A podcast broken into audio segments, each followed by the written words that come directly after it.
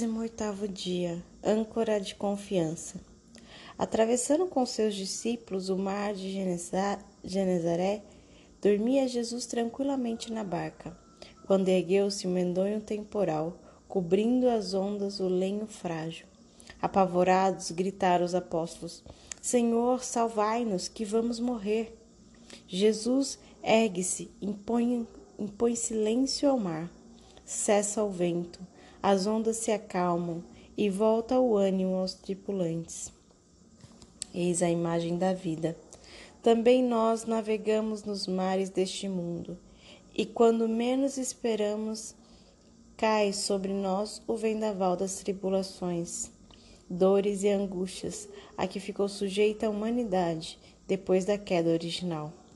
Mas o cristão que tem o Divino Mestre, o Salvador, que invoca nos perigos a estrela do mar, tem ainda em São José a âncora de confiança, quando batido pelas ondas da adversidade. Se pela nossa indignidade e miséria buscamos a Jesus por mediação de Maria, pela sua intercessão, se é tão natural pedir a alguém uma graça, um favor, por intervenção de parentes e amigos, é também a São José que devemos recorrer nas nossas necessidades e tribulações.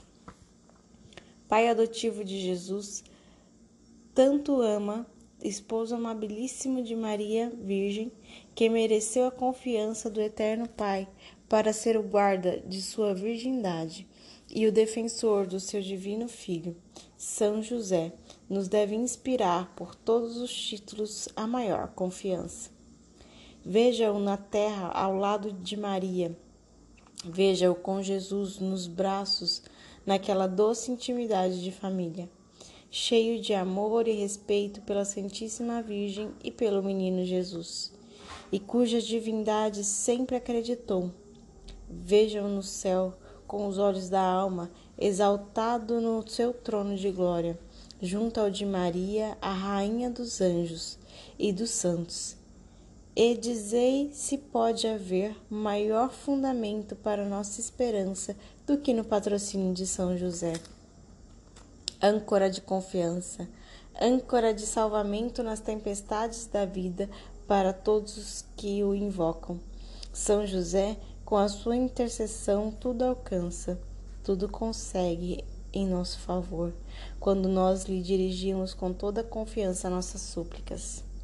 Nem outra foi a razão pelo qual Pio IX de santa memória declarou o patriarca São José como patrono da Igreja Católica, dessa família universal, es, hum, es, esparsa por toda a terra confiando-lhe a sua proteção e defesa contra a adversidade. Foi também pelos méritos e grande poder de São José que Leão XIII o recomendou a piedade do povo cristão, dizendo-lhe que depois de invocar a Virgem Mãe de Deus, invoquemos também a São José, seu castíssimo esposo, com especial devoção e confiança.